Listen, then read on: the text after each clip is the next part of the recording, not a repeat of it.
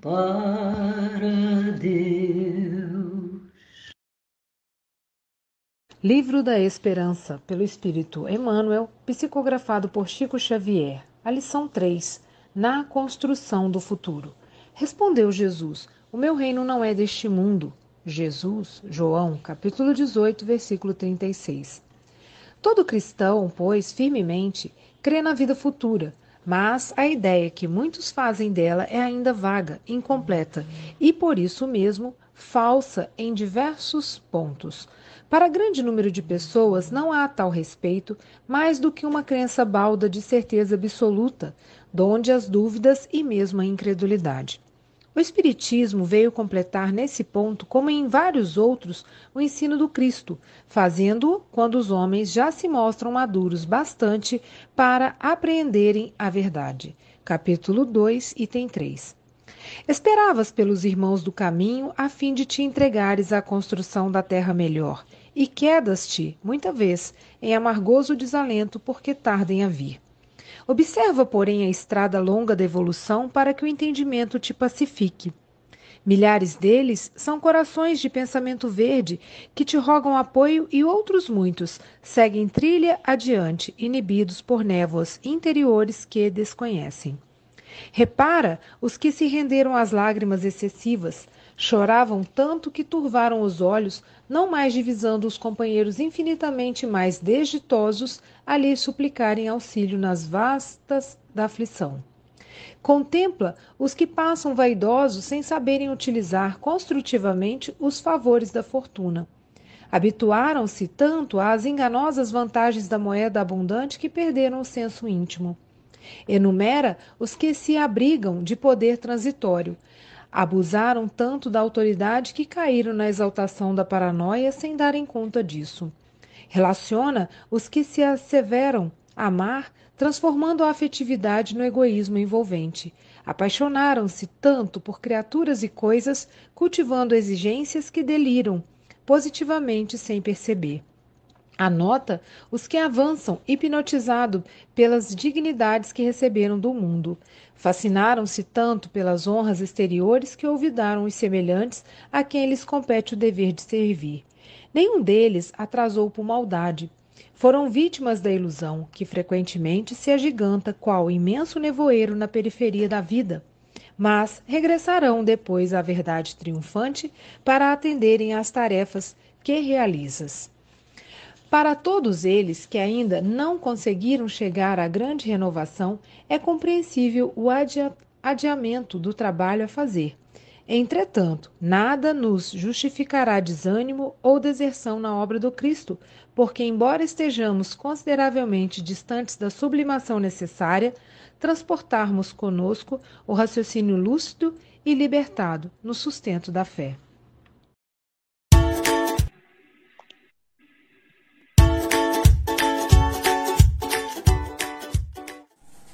Olá, convido você.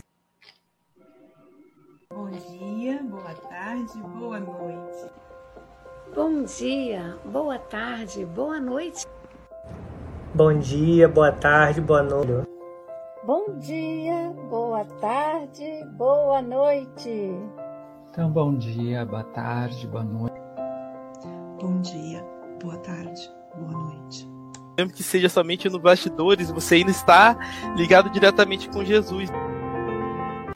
É tudo dar graças, dar graças aos nossos trabalhadores que estão nos bastidores e aos nossos transmissores. E não só, não é, Luísio? Agradecendo a você, internauta, responsável pelo sucesso desse streaming, essa revista diária do Evangelho de Jesus. Compartilha, continua compartilhando. Compartilha no, no seu WhatsApp, no WhatsApp da família. Agradecendo também as rádios. Rádio Espírita Esperança, Portal da Luz, Nave, Porto da Paz, Sementes do Amor e São Francisco. Rádios que transmitem o dia todo. Também aos canais do YouTube, TV IDEAC, TV 7 do Nordeste Brasileiro, Rai TV, Rai TV Internacional do Zé Aparecido, canal é, Passe Online Guarapari e no Facebook o canal Espiritismo Guarapari. Também você pode, pode assistir pelos nossos canais. É só você digitar Café com Evangelho Mundial no Facebook, no YouTube, no Instagram e no Spotify com o podcast Café com Evangelho Mundial.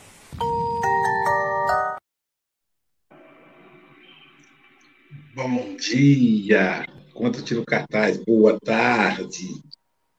Boa noite. Aqui estamos em mais um café com Evangelho Mundial. Hoje, dia 13 de dezembro de 2022. Está vendo o fundo aí? Já está aproximando o Natal. E a gente começa a pensar, não só em nós, mas também nos que não têm o mesmo conforto que temos. É, diretamente de Belo Horizonte, da terra do, do Bitoca, a terra do Milton Nascimento, Gisélia de Paula. Bitoca. Terra do Bitota. Bituca. Ah, é Bituca? Meu Deus, eu já estou misturando tudo. Obrigado, Andréia. Então vamos lá.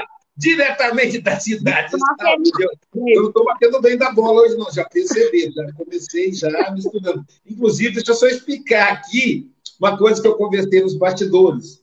Eu disse que o substituto dos comentaristas tem prioridade. Mulher, trabalhador da SGE. Não é porque eu, sou a favor das mulheres, não. Eu, na verdade, sou, né, gente?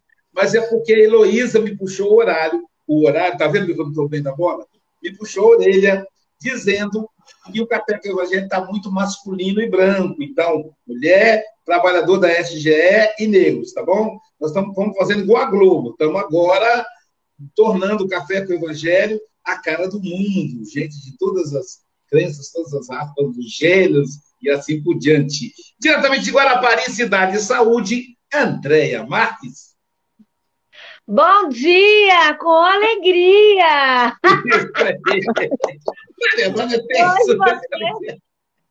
A terça. Acabou, acabou. Bom dia, bom dia. Terçou! Ah, agora sim! Ô, André, a primeira vez que o pessoal falou terçou, o Chico falou, está falando que eu estou com terçol. Estou brincando. Querida Suzana Albino, direta, olha só, André, diretamente de Vendas Novas, Portugal. Estou falando, eu chamei a atenção da André, Suzana, porque nós temos uma cidade aqui no nosso estado chamada Venda Nova do Imigrante. Se algum dia você vier para cá, você vai morar lá, porque já fica na mesma cidade, você vai ser imigrante. Pronto. Então, Vendas Novas, Portugal, Suzana Albino. São 8 horas e 9 minutos. Para você, 12, não, 11 e 9. Você tem até 11 e 29 ou antes, caso você nos convoque. 11 e 30, na verdade. Os benfeitores te envolvam, te expliquem. Você está em casa. Obrigada, obrigada a todos. Ora, então também bom dia, boa tarde, boa noite, com muito amor em todos os corações. Obrigada por esta oportunidade uh, de falar aqui um pouquinho com esta família que nós já nos vamos conhecendo e transformando numa família bastante alargada, o que sabe tão bem, não é verdade? Ora, ainda então aqui ao nosso tema, na construção do futuro. Então, de que futuro nos fala Emmanuel? Uh, que futuro estamos nós a construir? Será o futuro de uma carreira profissional, onde almejamos ter um lugar de topo na mesma? Será um futuro com um conforto financeiro, em que nós construímos um pé de meia para pagar a faculdade dos filhos, ou até para uma aposentadoria mais confortável? Com facilidade entendemos que não, não é verdade? No entanto, é facto. É facto que gastamos bastante tempo na construção de um futuro material. Gastamos energia desnecessariamente Uh, e nos lamentamos, demasiado até, quando não somos bem-sucedidos, não é verdade? Reparem que hoje em dia ainda temos tantas pessoas que, que, se entregam ao trabalho em modo workaholic, eu não sei se vocês usam este tema no Brasil, viciado no trabalho, para construir uma carreira profissional, pois sentem que uh, o verdadeiro uh, salário ou o trabalho, o topo da empresa é que é o seu lucro, não é verdade?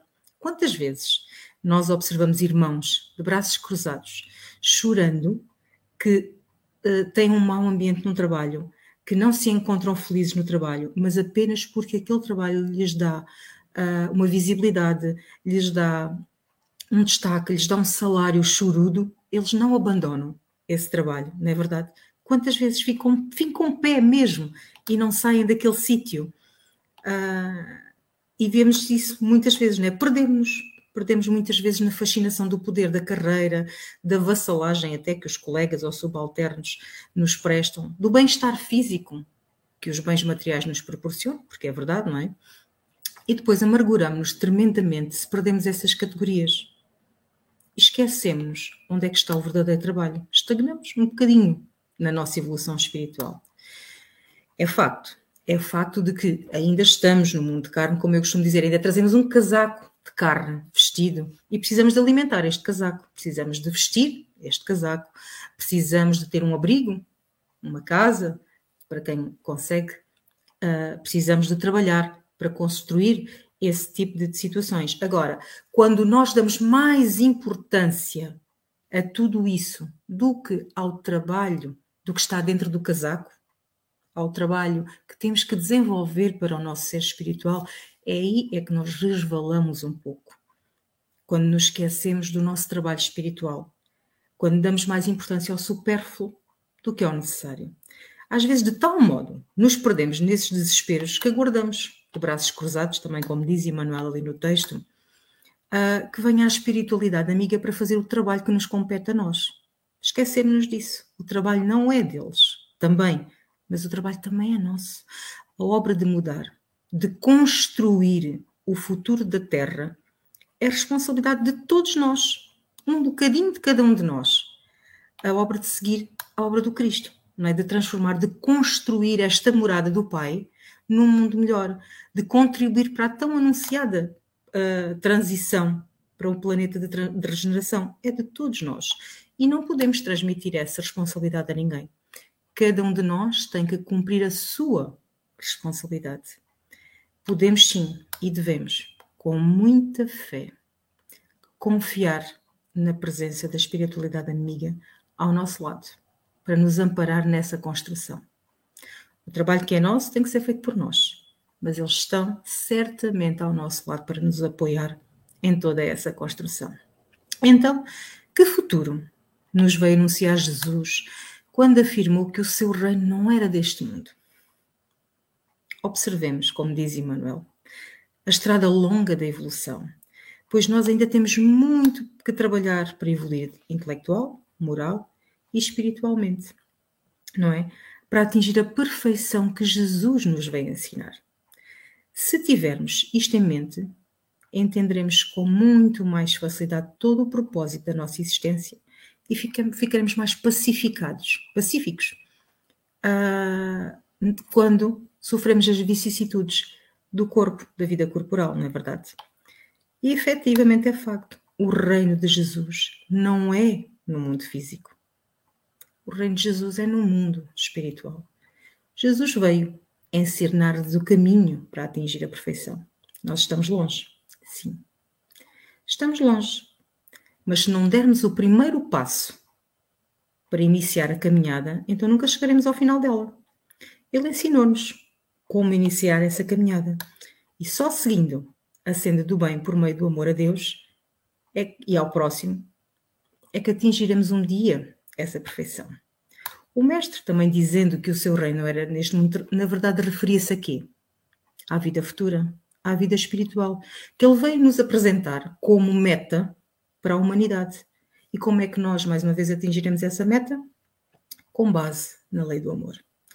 Se nos refletimos um pouco na questão uh, 1018 do Livro dos Espíritos, Allan Kardec pergunta à espiritualidade: em que sentido é preciso entender as palavras do Cristo quando ele dizia: Meu reino não é deste mundo? E a resposta foi: respondendo assim, o Cristo falava no sentido figurado. Queria ele dizer que reina apenas sobre os corações puros e desinteressados. Ele está em qualquer parte onde domina o amor pelo bem. Mas os homens, ávidos das coisas deste mundo e apegados aos bens da terra, não estão com ele. Portanto, a conquista do reino de Deus, ou dos céus, deve ser objetivo de todos nós. Será que o reino de Deus já está completamente em nós? Será que já está estabelecido neste mundo? Nesse contexto, no contexto da possibilidade do reino de Deus não estar em nós, se nós pensarmos assim, esta afirmação abarca um sentido muito amplo de todo o somatório dos seres habitantes da Terra.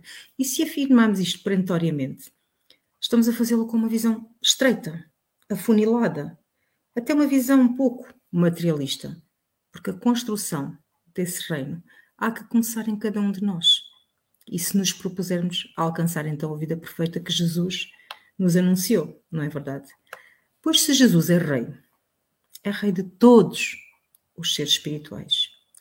E quer tenhamos nós um corpo físico ou não, nós somos seres espirituais. Mas como eu disse há pouco, às vezes trazemos vestido, um casaco de carne, mas nunca deixamos de ser seres espirituais. Então, sim, efetivamente, o reino de Deus está em nós. E às vezes enxergamos-lo como? Quando observamos o próximo, como um espelho. Às vezes até ficamos espantados quando o próximo sabe melhor os meus defeitos e até as minhas qualidades do que eu sei. E vice-versa. Porque o próximo traz a chave para abrir a minha fechadura e vice-versa. Por isso é que nós somos seres sociais.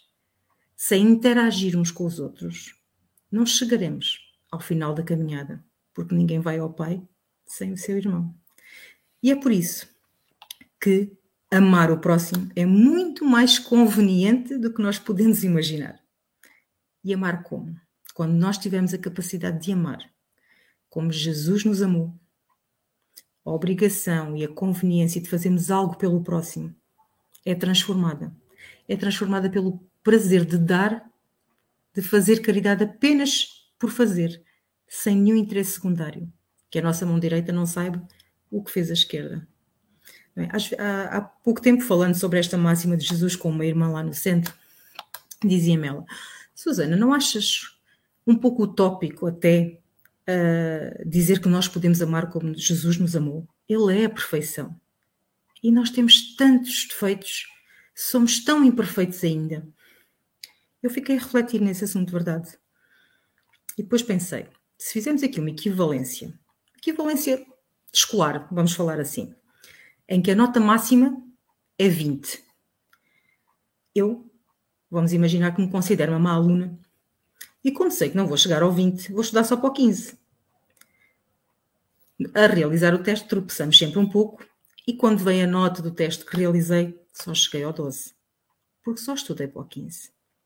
Agora imaginemos o cenário ao contrário. O professor é excelente e tem fé que eu sou capaz de chegar ao 20. Então quem sou eu para desiludir este professor? Eu tenho que estudar para o 20. Posso lá não chegar? É verdade. Mas se eu tiver o 15, será sempre melhor do que ter o 13. Então estudemos para a nota máxima com as ferramentas que nós temos neste momento. Porque a edificação do Reino Divino é trabalho de cada um de nós e é sempre decorrente do correto uso do nosso livre-arbítrio, da nossa escolha, do, no caminho da verdade, da vida, do constante aperfeiçoamento, aprimoramento que nós vamos fazendo, tendo em conta os ensinos do Mestre, porque darão sempre, eles dão sempre bons frutos. Antes da vinda de Jesus, uh, os judeus tinham poucas ideias sobre a vida futura, sobre que era Deus. Eles sabiam vagas ideias que existiam anjos. Achavam até que os anjos tinham sido seres criados por Deus já quase perfeitos. Então nunca imaginavam que poderiam algum dia almejar ascender a essa angelitude.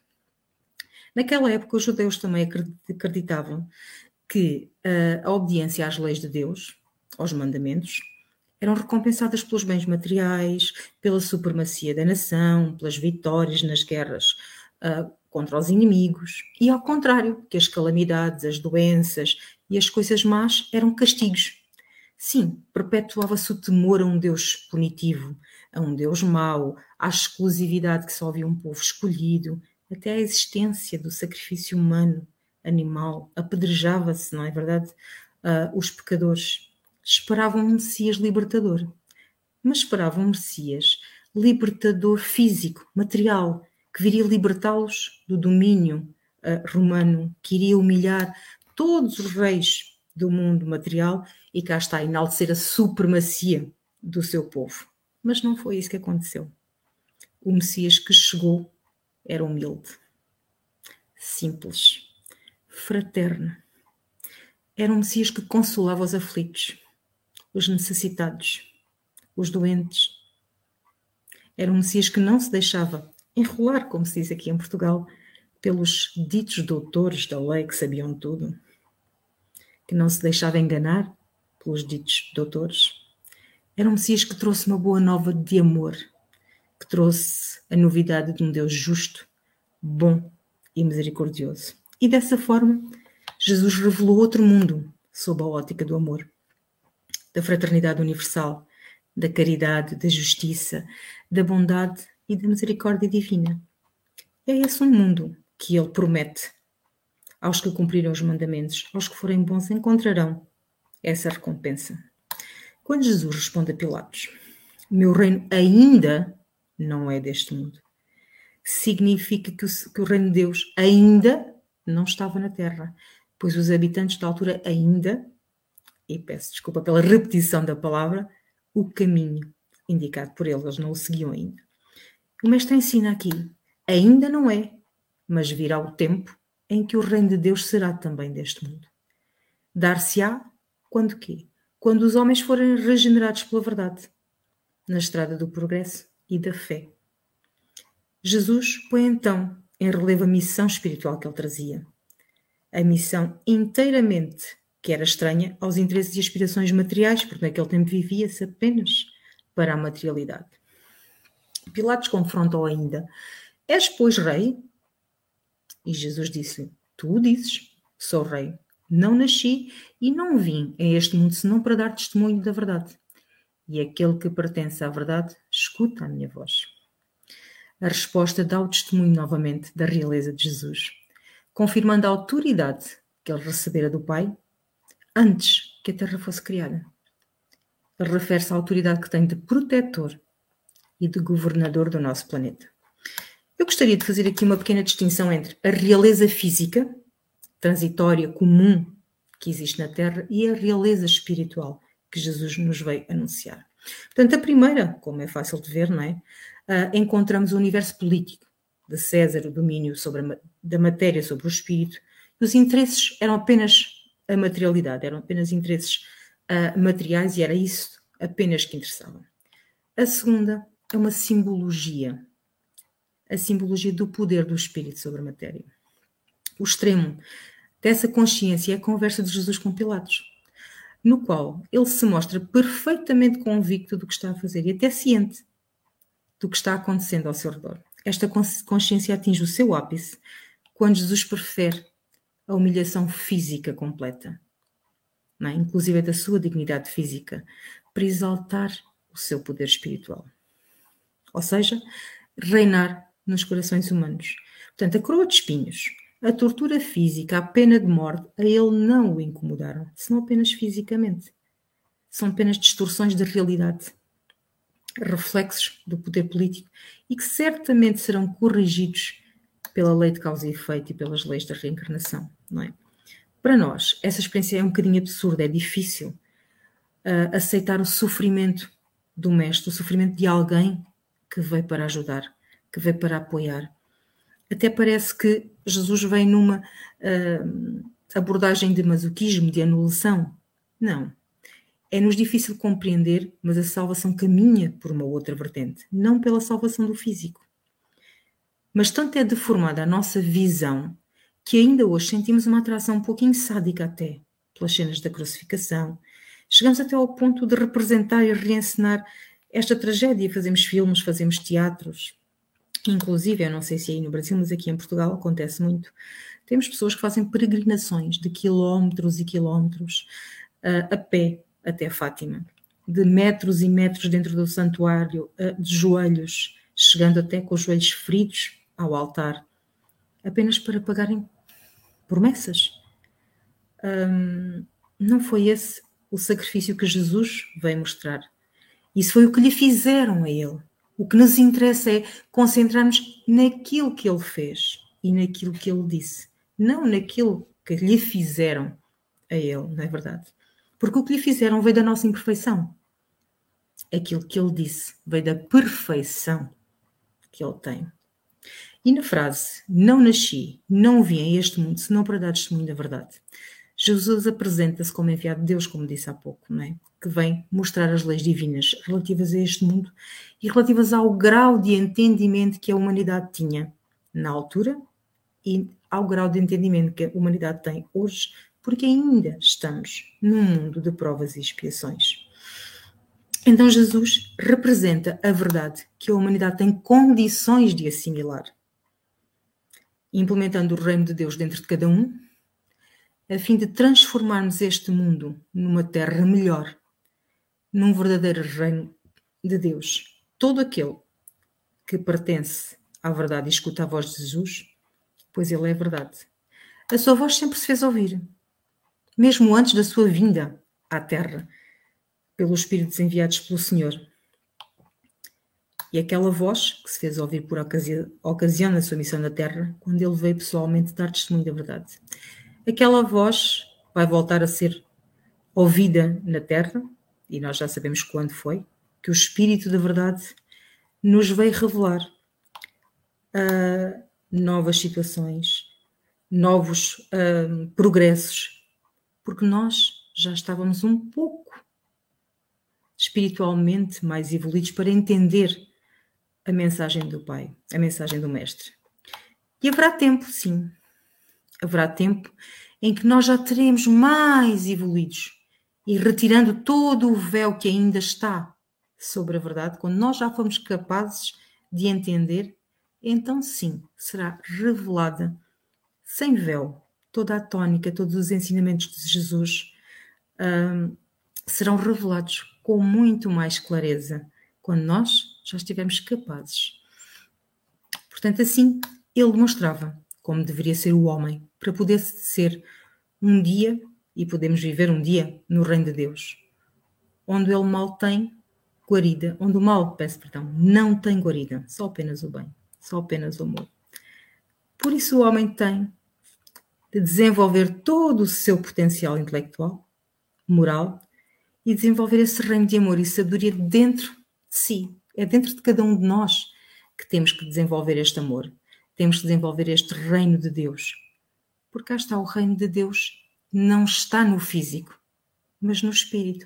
Então, se nós desenvolvemos o reino de Deus em nós, onde quer que o nosso espírito transite, ele levará o reino de Deus.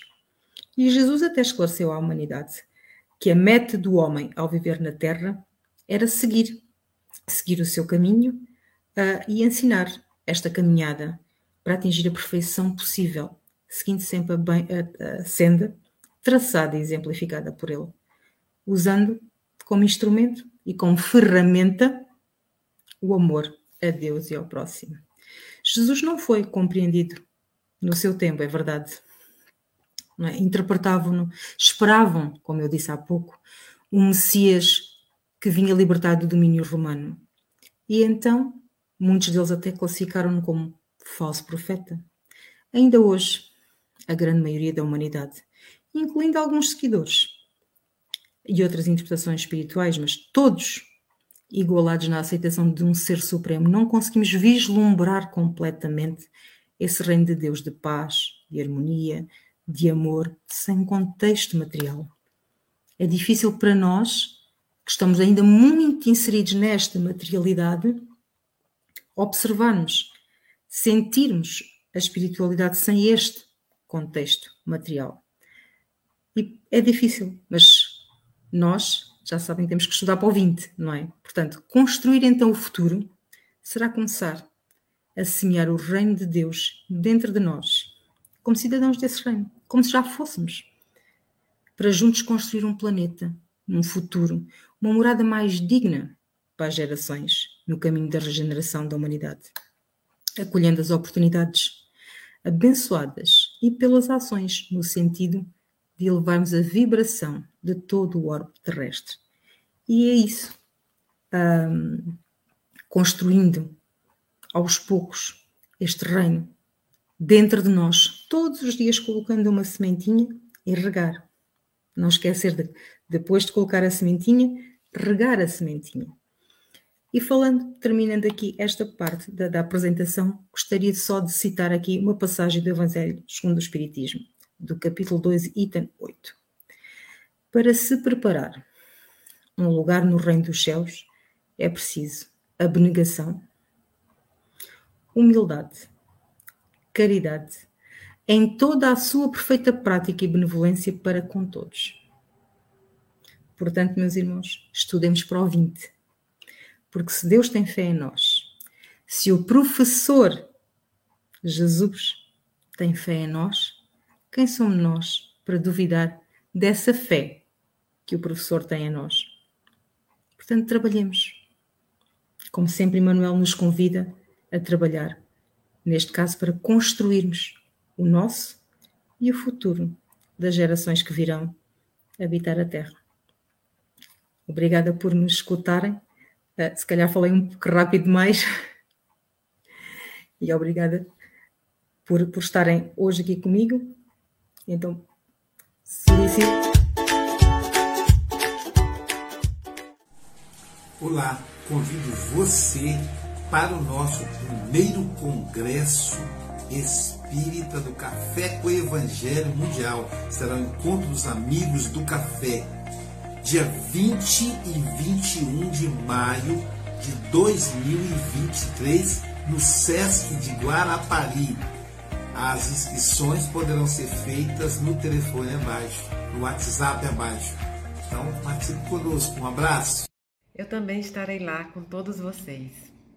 Eu também vou estar presente. Eu estarei lá. E o Leandro também. Não faltem.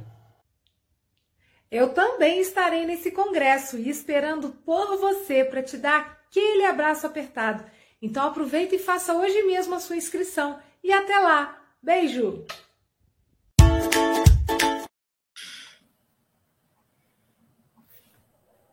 Eu também estarei lá. Todo mundo aí está bombando, tem muita gente se inscrevendo, sabia?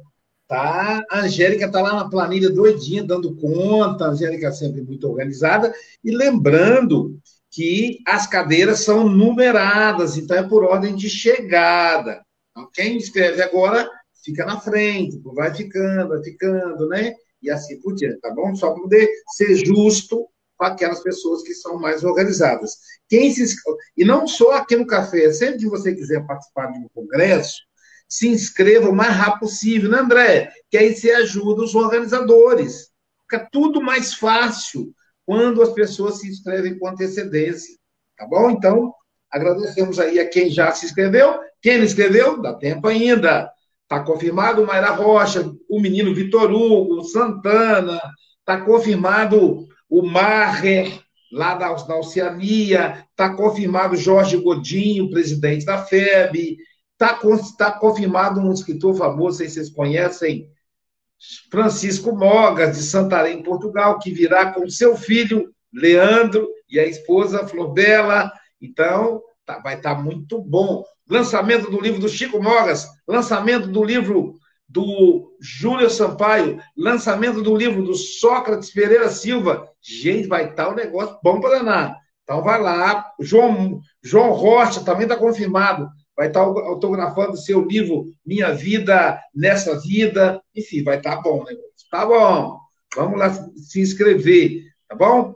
Ah, e temos hospedagem para todos os bolsos e todos os gostos. Por exemplo, a Andréia, como é rica, ela vai ficar no Hotel Cinco Estrela, aqui de Guarapari, nós temos. Mas, por exemplo, um Chico Mogas, como é pobre, vai ficar numa pousada, mas estou brincando. Tem também casa para quem quiser, casa mobiliada, que é mais barato. Não tem café da manhã, você vai ter que fazer o café, mas é mais barato, pode ficar mais pessoas, todos os gostos. E falando em todos os gostos, Vamos ouvir as considerações da nossa querida Célia Bandeira de Mello. Bom dia, boa tarde, boa noite a todos. Nossa, que prazer ouvir a Suzana, né? De forma tão calma, tão meiga, tão motivadora, né? nos mostra esse reino dos céus né, em construção.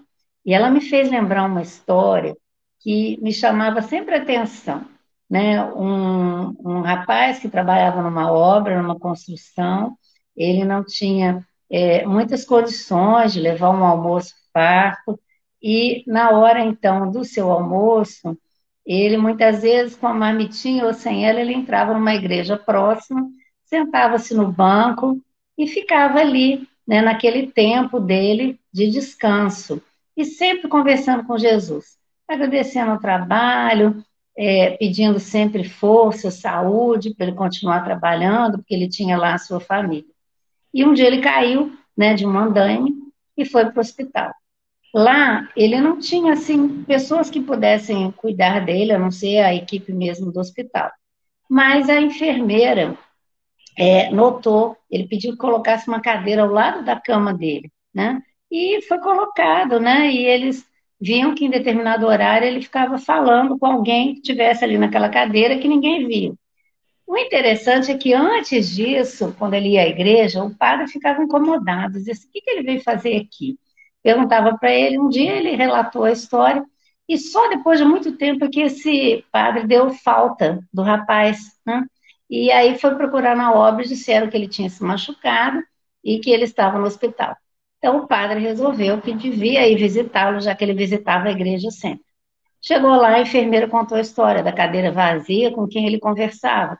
E o padre, muito preocupado, chegou para ele e disse: Ô oh, meu filho, eu vim te visitar, né?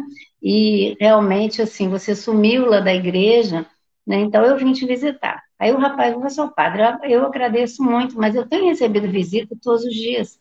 E o padre, é, ele disse assim: é sim. Você está vendo essa cadeira? O padre, estou. Então, Todos os dias Jesus vem me visitar para saber como eu estou. E eu agradeço muito.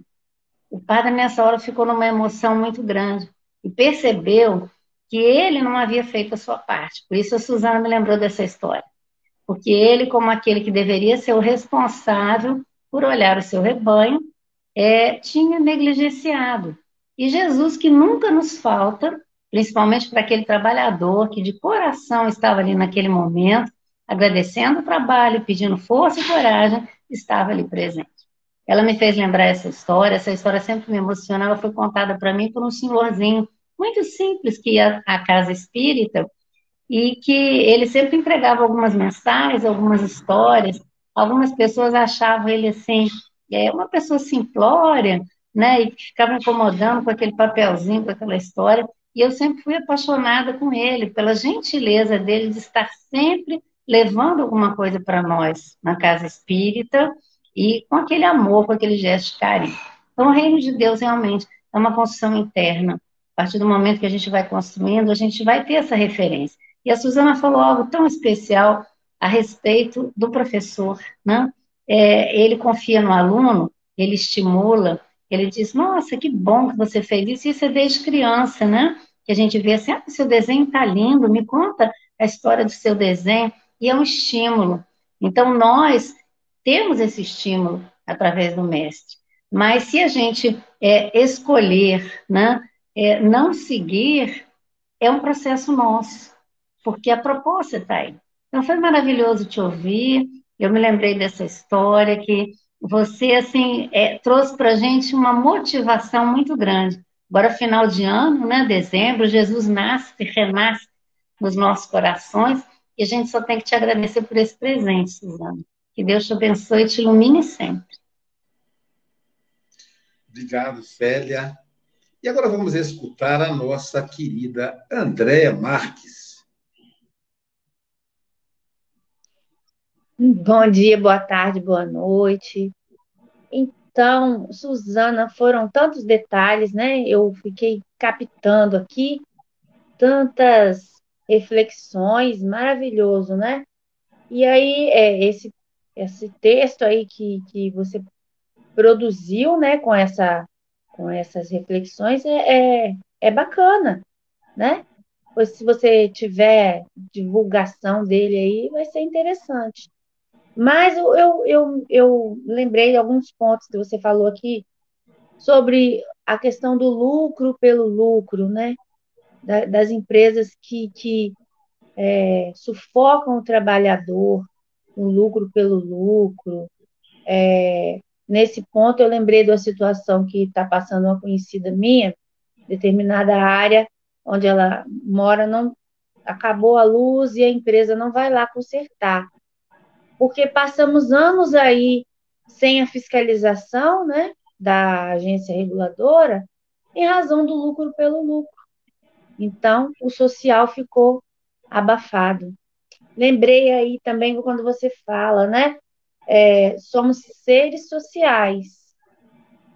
Então, se nós somos seres sociais, essa construção do futuro, ela não é só do nosso futuro. Precisamos prestar atenção no futuro dos nossos filhos, né? Não é ficar neurótico e, e, e preocupado, mas ter cuidado, né? dos nossos amigos. Eu fico pensando muitas vezes da maledicência. Quando a gente está em família, com os amigos, a gente precisa ter a liberdade de comentar. Às vezes eu falo com a Luísa, Luísa, fulano está me dando um trabalho, me ajuda, o que eu faço? Aí a Luísa sempre responde, tal. Então temos essa, essa necessidade, né? De compartilhar com as pessoas, porque senão a gente acaba explodindo e tendo um treco aí. Mas, assim, dali para fora desse círculo, precisa ter cuidado com aquilo que a gente fala dos nossos filhos, por exemplo, principalmente dos mais novinhos. Às vezes a pessoa nasce meio preguiçosa, ou nasce meio agitada, meio, né, querendo tudo do mundo, mas aquilo ali é, é uma construção, né, do ser. Nós estamos ali para amparar e não sair pela rua. Ah, meu filho isso, minha filha aquilo, minha, minha mãe isso, minha mãe aquilo.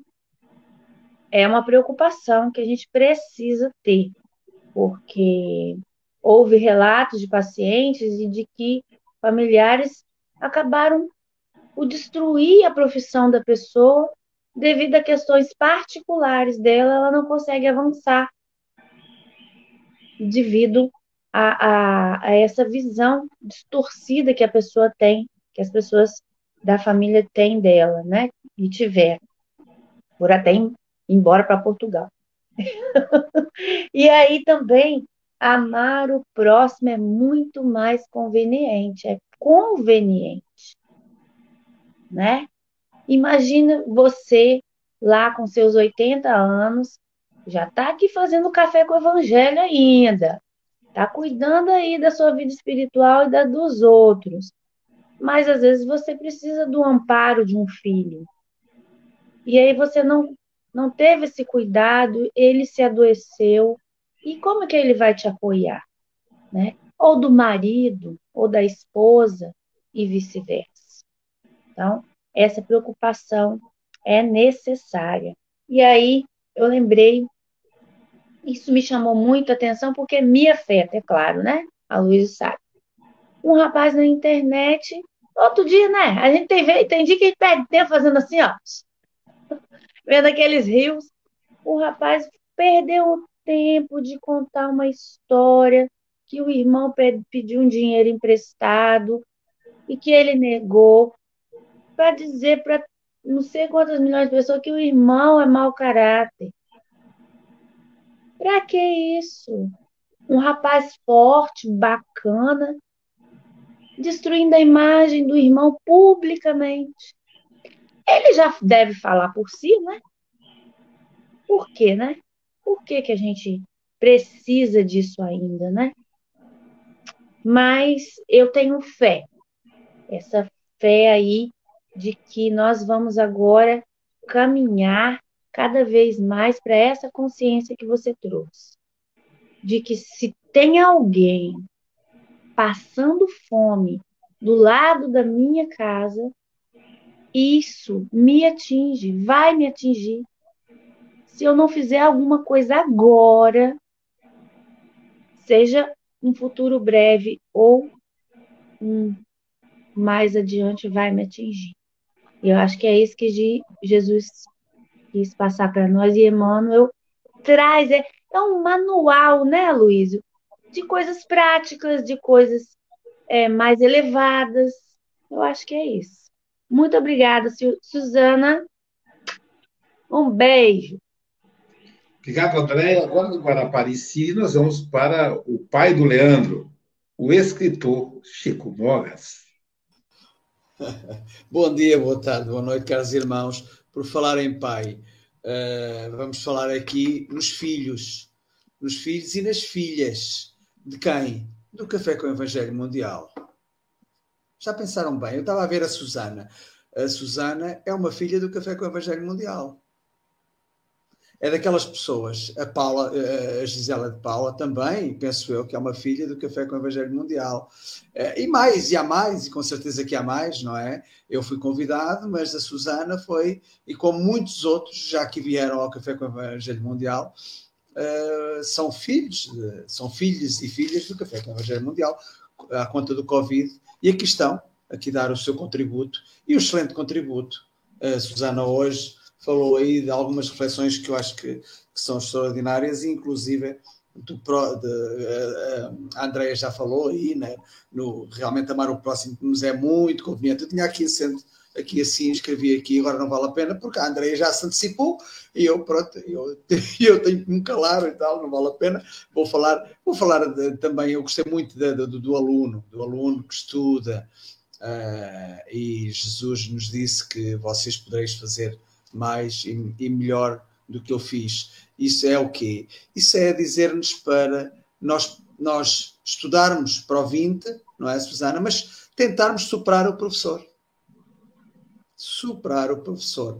É assim, podemos não conseguir superar, mas se nós tentarmos superar o professor, estamos a trabalhar pelo 20 pelo menos. Não é? Uh, e é isso, é essa reflexão, eu acho que é, acho que é extraordinário. Uh, pronto, eu sou o pai do Leandro, sou o pai do Leandro, mas o Café com o Evangelho tem muito mais filhos do que eu, graças a Deus, não é? E agora, para terminar este meu comentário, como vem sendo habitual, não é? Porque o Café com o Evangelho, eu fui há pouco tempo apresentar o Leandro no Centro Espírita de, em Setúbal, o Centro Espírita da Susana, onde está a Susana, e isto acaba por ser um intercâmbio, uma partilha extraordinária é muito enriquecedora. E pelo menos para mim, não é? Porque eu sou egoísta e quero, quando, quero, quero uh, todo, tudo, isto, tudo isto para mim, não é? Mas depois acabo por partilhar com todos os outros. Um... Chico, mostra o Leandro. Para quem não conhece o Leandro ainda, você vai, ah, sou o pai do Leandro, o pessoal fica, fica se perguntando aí. Né? Então, é, eu vou mostrar para vocês o Leandro. Ah, gente, o Leandro. O Leandro está aqui, está aqui, está aqui comigo. De vez em quando eu faço, faço umas festinhas e ele, ele, ele corresponde-me sempre com alegria e com amor. É, na construção do futuro... já tem o Leandro também. A Suzana já tem o Leandro autografado pelo Chico Mogas. na construção do futuro para a nossa eternidade, O espírito só estará maduro quando vivenciar a caridade. Susana diz que cada um de nós tem de construir o futuro. Com Jesus nunca estamos sós. Será luminoso e nunca obscuro. É isso. O nosso caminho, o nosso futuro será sempre luminoso com Jesus. Susana, no final não te vás embora que eu tenho uma novidade para ti. Tá bom? Um beijo a todos, um beijinho aqui de Portugal e um abraço de partirossos, que eu irei, com certeza, em maio, uh, praticar isto, não é? Que os ossos sejam os meus ossos e que eu não partam sem ninguém.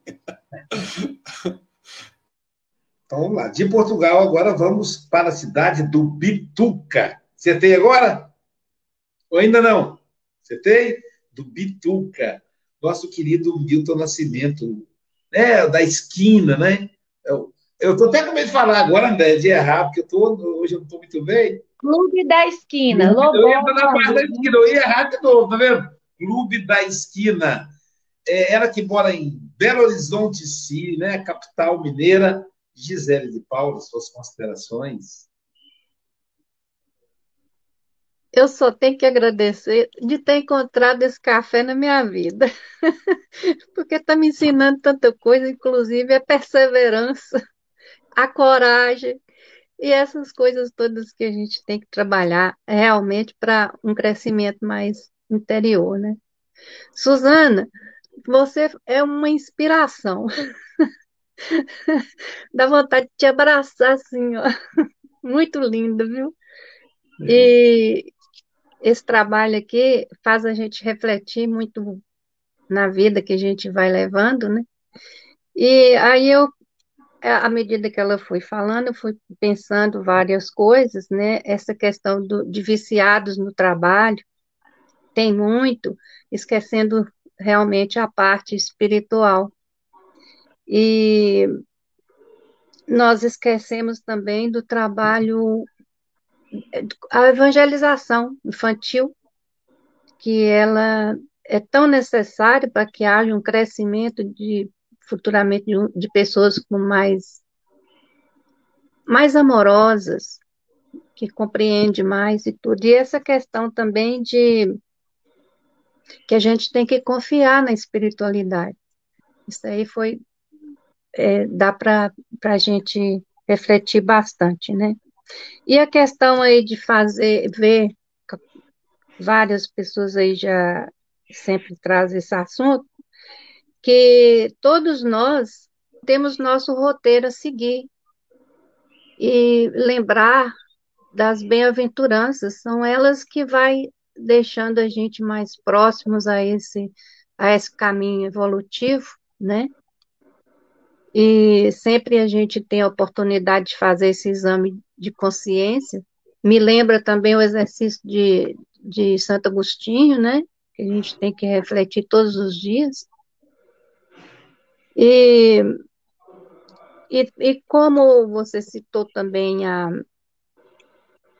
a parte do, do,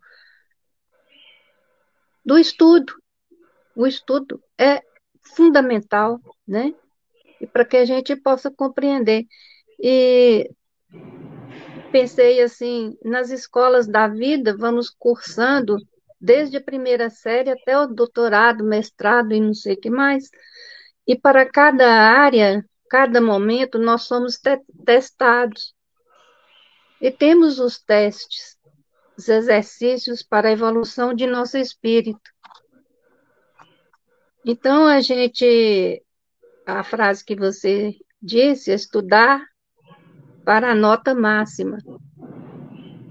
A gente acerta, a gente erra, é reprovado, fica na recuperação, perde as férias para estudar porque matou as aulas, né?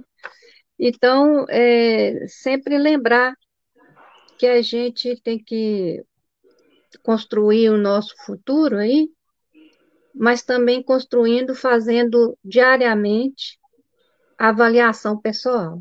Não podemos esquecer isso. E termino aqui com uma, uma quadrinha de Viana de Carvalho, pode haver conflito e guerra, e que o progresso se induz mas o futuro da Terra dependerá de Jesus.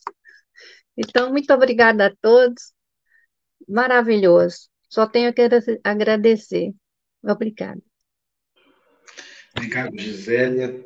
Eu fiquei pensando aqui nessa lição de Emmanuel, né, e a, e a Gisélia falando da questão da, do desafio de amar como Jesus nos amou.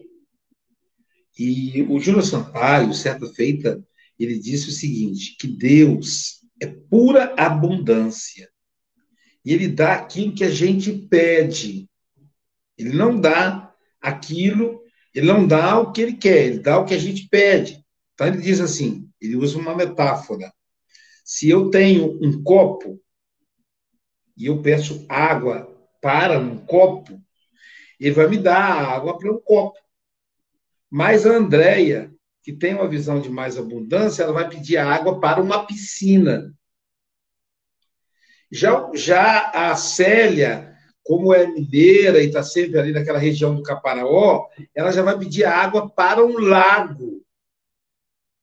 O Chico Mogas, como a relação com o Brasil lembra a travessia lá do, do, do, né, do de Cabral, do, do de Camões, ele vai pedir água para um oceano. Aí, aí termina Júlio Sampaio. Se Deus colocar a água da piscina da Andréia dentro do meu copo, o copo vai amassar todo e não vai ficar com água nenhuma. Então ele tem que dar o que eu peço. Então, por que não pedir abundância? Eu quero amar como Jesus amou, parafraseando aí a música do Padre Zezinho. Então, é, é bem assim. E eu, eu, eu lembrei também do Maher. Maher falando, Maher é muito interessante na comunicação pela paz, que é olhar o infrator com benemerência, e aí Emmanuel fala, olha, se ele é um egoísta, né, André? Só pensa no dinheiro, igual o caso que a André citou aí, é um capitalista, é, é, é, é o momento dele, ele vai despertar. Se ele é um, uma pessoa é, fria, um intelectual frio, é o momento dele. Mas não quer dizer que não devamos proteger aqueles que são frágeis, os que são violentados. Uma coisa é olhar para o violento com compaixão. A outra coisa é eu fingir que não estou vendo a violência. E nós vamos ver Gandhi, Maria Teresa, Irmã Dulce, protegendo os que são frágeis. E Jesus é, deu o maior exemplo disso naquela passagem da mulher adúltera. Ele não permitiu. Ele olhou para aqueles homens e pensou: eles estão na fase espiritual deles, mas não vão jogar pedra na mulher. Ok? Então, assim, esse é o nosso desafio: proteger a, pessoa frágil sem odiar o violento, o egoísta, que muitas vezes somos nós mesmos. Então, é realmente desafio. Suzana foi, foi linda a exposição, né, Chico? Que bela filha o Café com o Evangelho tem. Suzana, querida amiga, suas despedidas.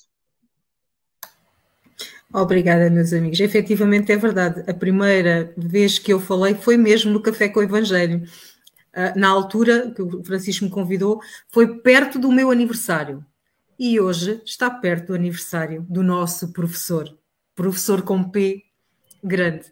E é isso, nós seguirmos a lição deste professor, se tivermos a fé em nós que ele tem em nós, certamente vamos chegar um dia ao nosso 20, à nossa nota máxima.